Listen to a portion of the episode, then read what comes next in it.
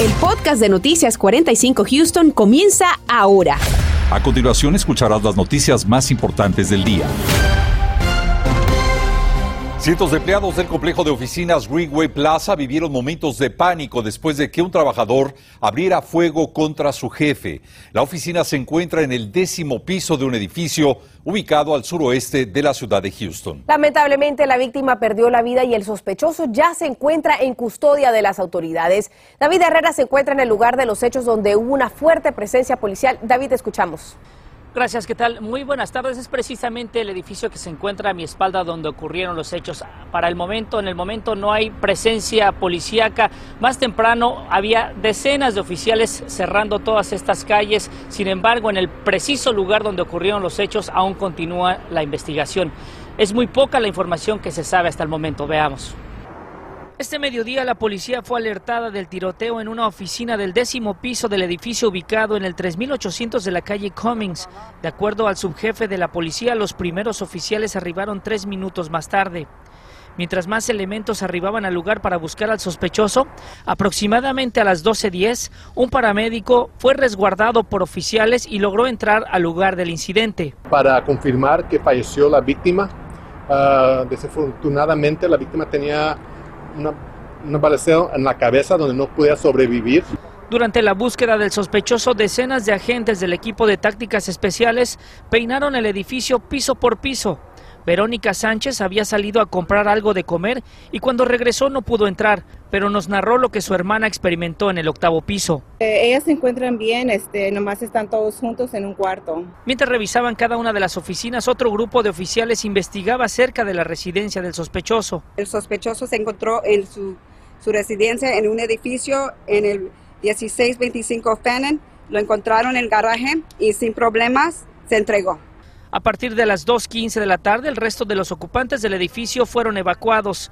Se confirmó que tanto la víctima como el sospechoso eran dos hombres afroamericanos. No sabemos por qué pasó esto.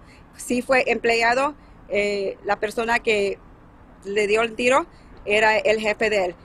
eso es todo lo que sabemos en este momento. Y bien, hasta el momento tampoco se ha identificado ni a la víctima ni tampoco al sospechoso. También las autoridades, la fiscalía estará dando a conocer cuáles serán los cargos que estará enfrentando este sospechoso. También es importante mencionar que más temprano platicaba con un trabajador que estaba justamente también fuera de su oficina a la hora del almuerzo y me comentó que en octubre del año pasado ellos habían llevado a cabo un simulacro de un tirador suelto dentro del edificio y hoy las autoridades confirmaron esta información y nos dijeron que también pudo haber ayudado a la manera en cómo actuaron los que viven, los que trabajan en esa oficina. Es la información que les tengo reportando desde el suroeste de Houston. Regreso con ustedes. Seguiremos al tanto, David. Gracias. Y para quienes tienen la fortuna de trabajar en exteriores, las condiciones en toda nuestra región parecieron inmejorables, Marcela, con cielos despejados, naturalmente temperaturas ya propias de la primavera. Efectivamente, Raúl, pero tenemos que estar muy atentos a la calidad del aire. Del equipo de los vigilantes del tiempo, vamos con nuestro meteorólogo Anthony Ortiz, que nos dice por qué tenemos que estar tan pendientes de estas condiciones. Anthony, ¿qué tal? Muy buenas tardes, compañeros. Y es que días como estos soleados y también de mucha radiación solar se presta para que aumente ese nivel de ozono en la troposfera, que puede ser un problema para las personas que tienen asma. Así que precaución. Además de esto, hay algo ya que no se ve a simple vista, pero que se llega a sentir ese nivel de polen. Así que muchísima precaución si usted va a salir fuera de casa en los próximos minutos, porque se mantiene muy alto ese nivel de polen de árboles, específicamente el de robles, pero vean, no se queda atrás el de grama y maleza en un nivel moderado. Así que si va a salir, obviamente tenga sus medicamentos a la mano para que pueda combatir, obviamente, las alergias. En cuanto a las temperaturas, se mantienen bastante cálidas. Yo creo que de primavera se siente allá afuera 80 grados en Tumble, 80 grados también de igual manera entre Sugarland y Pearland. Mientras tanto, en Houston la temperatura en los 78 grados y es que el viento ya está predominando desde el sur. Así que aquellos que van a salir en las próximas horas, vean que la temperatura se va a mantener ese rango entre los 67 a 59 grados ya para lo que es la medianoche, sin precipitaciones, pero tendremos cambios, cambios en las condiciones del tiempo, así que más adelante hablaremos de la posibilidad de lluvia mañana, próximo frente frío y de las tormentas que se aproximarán la próxima semana. Los detalles en breve.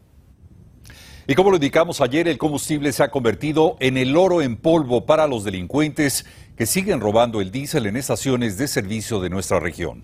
Ahora dos nuevas estaciones fueron blanco de los ladrones, quienes se llevaron decenas de galones. Pasamos con José Alberto Irizarri. José, ¿qué han dicho los dueños de las gasolineras? Y estamos al noreste del condado Harris, muy lejos donde ocurrió otro robo de diésel igual a este, donde los vehículos se estacionan encima de una válvula y así extraen el combustible. Pero también pudimos notar en los videos de vigilancia que los vehículos involucrados son los mismos en ambos casos.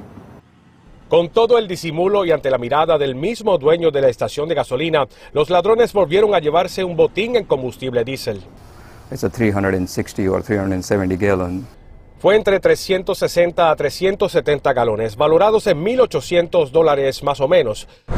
Sucedió en la estación 76 en el 8650 de CE King Parkway. Es interesante que en este caso aparecen los mismos vehículos que se relacionan al robo de Fuqua Express hace varios días atrás, a pesar que ambas gasolineras quedan a 23 millas de distancia una de otra. Two cars on the top of the uh, tank Dos vehículos, una camioneta lujosa deportiva Porsche y una minivan usaron el mismo método. Se estacionaron encima de la válvula e internamente se conectaron para extraer el diésel. Fue un robo que duró unos 20 minutos, pero el dueño de la estación pudo obtener en video las placas de los vehículos e incluso los rostros de los presuntos ladrones. Por estas imágenes se puede apreciar que se trata de dos hombres jóvenes, posiblemente hispanos. Por las placas pudimos confirmar que son los mismos vehículos que en otros robos. Este caso está en manos de la oficina del alguacil del condado Harris, no de la policía de Houston, y nos comunicamos con la oficina del alguacil para ver cómo va esta investigación no hemos recibido respuesta al momento, pero ciertamente estos robos se han convertido en la inquietud de las gasolineras estos días. Es el aumento de los precios del combustible lo que está atrayendo a los ladrones. Bueno, y el dueño de esta estación de gasolina dice que no estaría contratando personal de seguridad ni tampoco estaría instalando más cámaras para evitar futuros robos como este. Dice que tanto él como los empleados solamente estarán más pendientes a lo que sucede aquí afuera. Reportando para Noticias 45, José Alberto Rizarri. Gracias, José Alberto, pero no son solo estaciones de servicio. Como lo hemos informado, el robo de gasolina a los tanques de cientos de vehículos en Houston también va en aumento. Y atendiendo las preocupaciones de nuestra comunidad, nos dimos a la tarea esta tarde de consultar con un experto mecánico que nos ayuda a evitar la acción de los delincuentes. Rodolfo Sánchez tiene estos importantes consejos. La gasolina se ha convertido en un producto muy codiciado por parte de los ladrones en el área de Houston, así que vamos a ver si es posible poder prevenir este tipo de delitos. Mira, hoy en día sinceramente es poco probable que te roben la gasolina si tu carro es un carro deportivo, vamos a decir, o un carro, un sedán pequeño, puesto que el carro está muy bajito al piso. Para que los amantes de lo ajeno hagan un agujero en tu, en tu tanque de gasolina y te, ahora sí que te drenen la gasolina, es un poquito complicado. Esto lo están haciendo más que nada en automóviles que están un poquito más altos, como camionetas, como SUVs. Ahora sí que, que, tengan el espacio necesario para ellos poder acceder al tanque de gasolina a taladrar un orificio y poner un contenedor y drenar la gasolina y llevársela como cualquier otra cosa que ellos, ellos roban. Eh, la gasolina ya no se la roban como antes, que le metías una manguera y pues sacaban la gasolina. Hoy en día tienen una trampa, o no es, no es probable que te roben la gasolina de aquí, de la, de la parte donde, donde está el tapón de la gasolina. Siempre te la van a robar de la parte inferior del, del tanque de gasolina. Y todo el contenido referente al robo de gasolina en el área de Houston lo puede encontrar en nuestra app o también en nuestro website Univision 45 Houston. En Houston, Rodolfo Sánchez, Noticias Univision 45. En instantes le contamos cómo aplicar para distintos programas de ayuda comunitaria como SNAP y WIC. En instantes aquí en Noticias 45 los detalles. ¿Qué tienen que decir organizaciones quienes levantan la voz para defender a los estudiantes y también que reciban alimentos gratuitos? Estás escuchando el podcast de Noticias 45 Houston. La Asociación de Nutrición Escolar urgió al Congreso a analizar la conveniencia de mantener los programas alimenticios surgidos por el COVID-19 debido ahora a la inflación. Y es que este programa está a punto de concluir y la preocupación de muchos padres en dificultades económicas va en aumento. Daisy Ríos nos explica. ¿Qué tal? Muy buenas tardes. Les cuento que las organizaciones, al menos aquí en la ciudad de Houston, están levantando la voz en pro de los estudiantes. Todo esto porque saben bien que la alimentación es fundamental para el éxito de ellos. Esos recursos federales son destinados a la alimentación de estudiantes en escuelas a lo largo y ancho de la nación, quienes están preocupados porque el Congreso ha fallado en extender esos beneficios, nos dice la Asociación de Nutrición en Escuelas.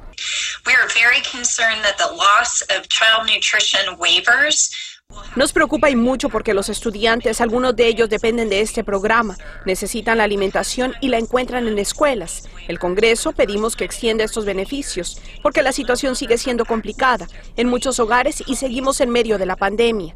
El doctor Bob Samberg con Children at Risk nos explica más sobre la raíz de ese problema que afecta a estudiantes, trabajadores de cocina quienes preparan los alimentos y por supuesto quienes están en desventaja.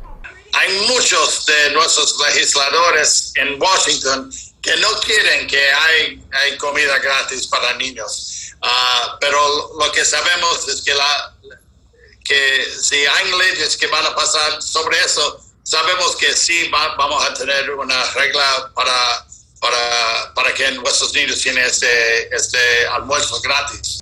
Children at Risk detalla que no anticipa que distritos escolares grandes de nuestra zona se vean afectados, pero que en algunos casos puede ser que los padres tengan que hacer más procedimientos. Pero sabemos que en los distritos escolares más grandes, como el Houston ISD, como el Dallas, nada va, a cambiar.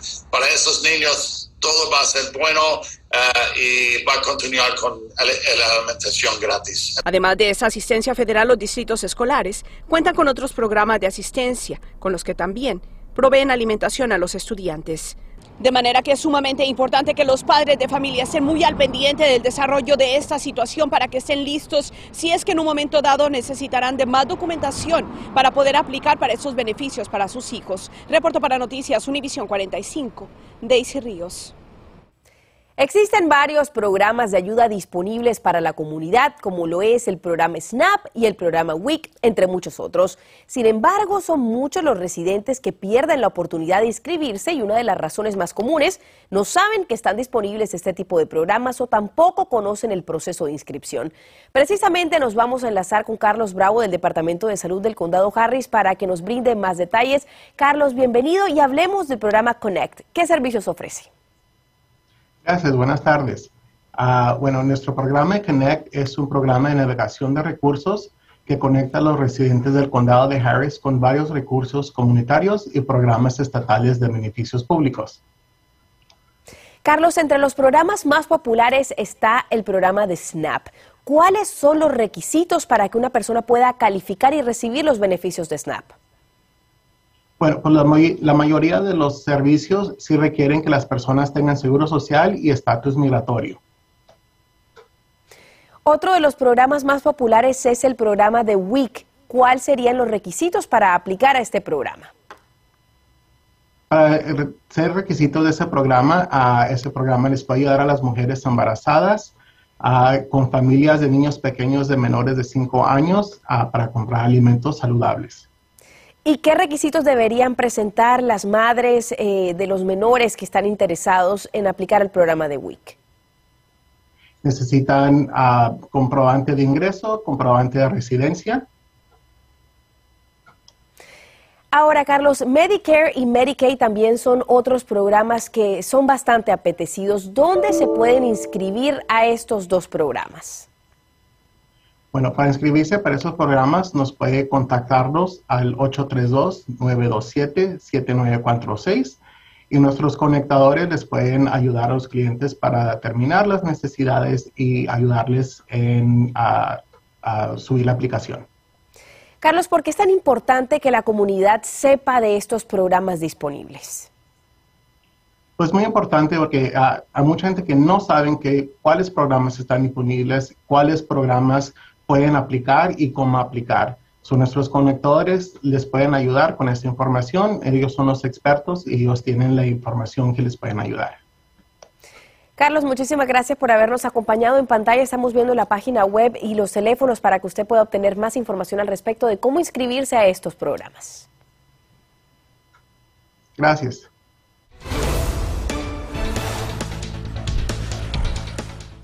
He estado monitoreando las carreteras para darles lo último de la circulación aquí en Houston y mucha atención porque hay un vehículo descompuesto, esto en el periférico 610 Sur a la altura de la calle Wayside Drive. El carril derecho de emergencia en dirección oeste está siendo acaparado tanto por el vehículo que obviamente se encuentra descompuesto como por otro que ya lo auxilia. Sin embargo, la circulación luce entre moderada y rápida. Maneje con cuidado.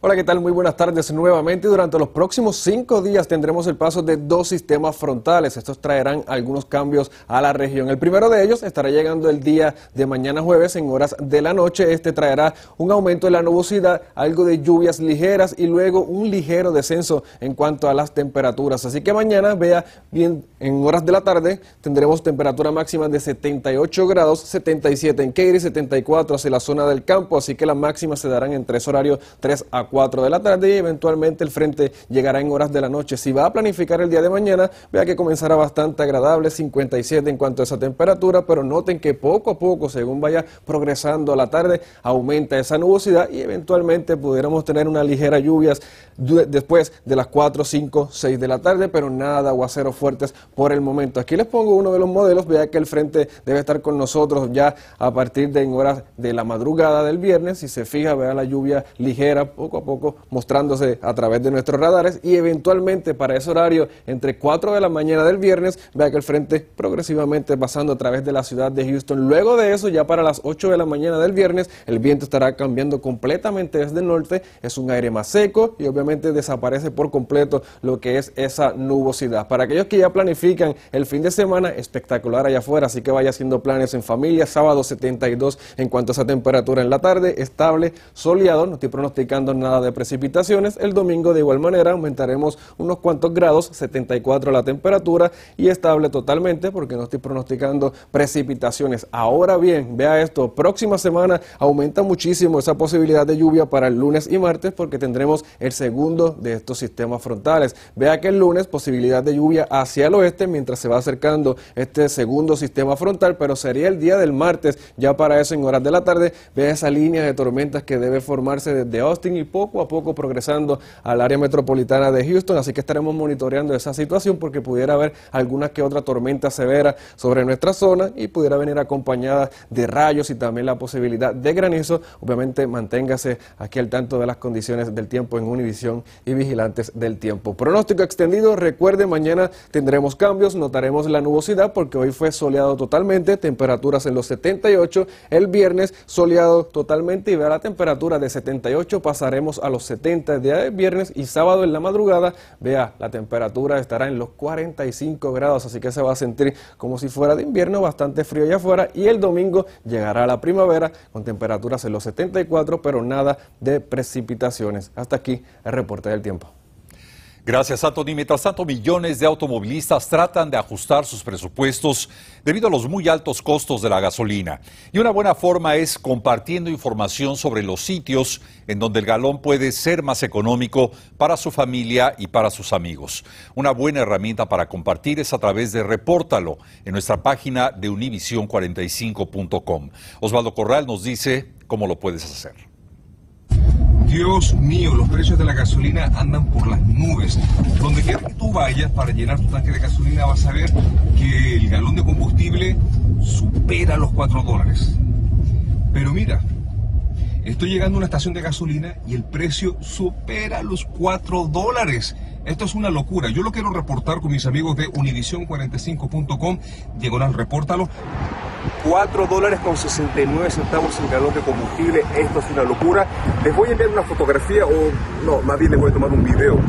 Mira, más o menos así es el video que tú tendrías que mandar. Amigos de Univisión 45, repórtalo. Estoy aquí en el área de galería donde esta estación está vendiendo el galón de combustible en 4 dólares con 69 centavos. Ahora lo que vas a hacer es ingresar a nuestra plataforma donde puedes subir tus videos, tus fotografías y darnos a conocer cómo está el galón del combustible en tu vecindario, cerca de la escuela de tus hijos, cerca de tu trabajo. En fin, ayúdanos a saber dónde está el combustible más caro y el más económico en el área de Houston. Solamente ingresa a nuestra plataforma, ahí tú puedes subir el video con tu reporte. Y como siempre te lo he dicho, tú lo reportas y nosotros lo investigamos. Continuamos con el podcast de Noticias 45 Houston. Esta noche le vamos a explicar cómo puede hacer para recibir un alivio tributario si es que su negocio se ha visto afectado por los altos precios de la gasolina. Además, la Reserva Federal anuncia un aumento en las tasas de interés para controlar la inflación en el país. Pero, ¿qué implicaciones tendría este anuncio para quienes piensan comprar vivienda o un vehículo? Lo analizamos esta noche en la edición nocturna. Y tarde espectacular allá afuera, temperaturas casi en los 80 grados para estos últimos días de invierno, soleado totalmente, nada de precipitaciones y así va a continuar durante las próximas horas. Vea que la temperatura continuará descendiendo, pero solamente llegando a ese rango alto de los 50 grados ya para lo que es la mañana de jueves. Eso sí, tendremos el paso de un frente frío durante en horas de la tarde que traerá cambios, nubosidad, tal vez algunas lluvias ligeras y también un pequeño descenso de las temperaturas para lo que es el día del fin de semana. Yo lo que sé es que estoy enfocada en el sábado, que se ve maravilloso. Y no, espectacular, así Sábado y domingo. A disfrutar. De hecho, la primavera llega el domingo. ah, bueno, bienvenida, bienvenida. Gracias, Anthony. Gracias a usted. Nos veremos esta Gracias por escuchar el podcast de Noticias 45 Houston. Puedes descubrir otros podcasts de Univision en la aplicación de Euforia o en univision.com diagonal podcast.